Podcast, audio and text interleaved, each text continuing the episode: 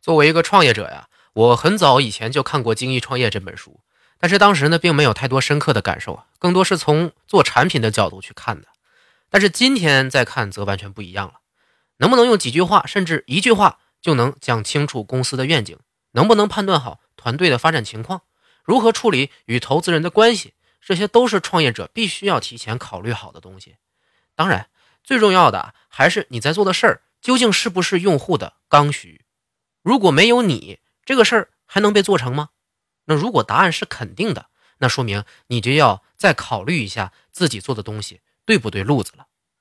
今天给你看一篇迅雷创始人程浩结合自己经验来分析精益创业的文章，对创业新手和大公司里不甘平庸的人才非常有帮助。